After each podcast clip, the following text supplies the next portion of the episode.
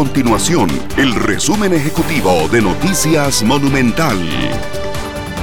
Hola, mi nombre es Fernanda Romero y estas son las informaciones más importantes del día en Noticias Monumental. El presidente de Costa Rica, Carlos Alvarado, defendió el programa de alivio de la promotora de comercio exterior Procomer pese a los señalamientos de la Contraloría General.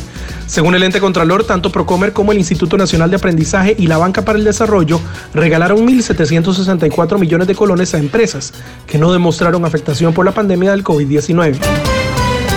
El expediente del caso Cochinilla seguirá siendo tramitado como de crimen organizado, según determinó el Tribunal Penal del Segundo Circuito Judicial de San José.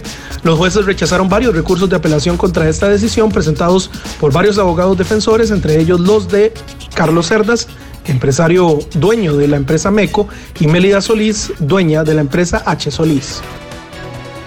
Estas y otras informaciones usted las puede encontrar en nuestro sitio web www.monumental.co.cr. Nuestro compromiso es mantener a Costa Rica informada.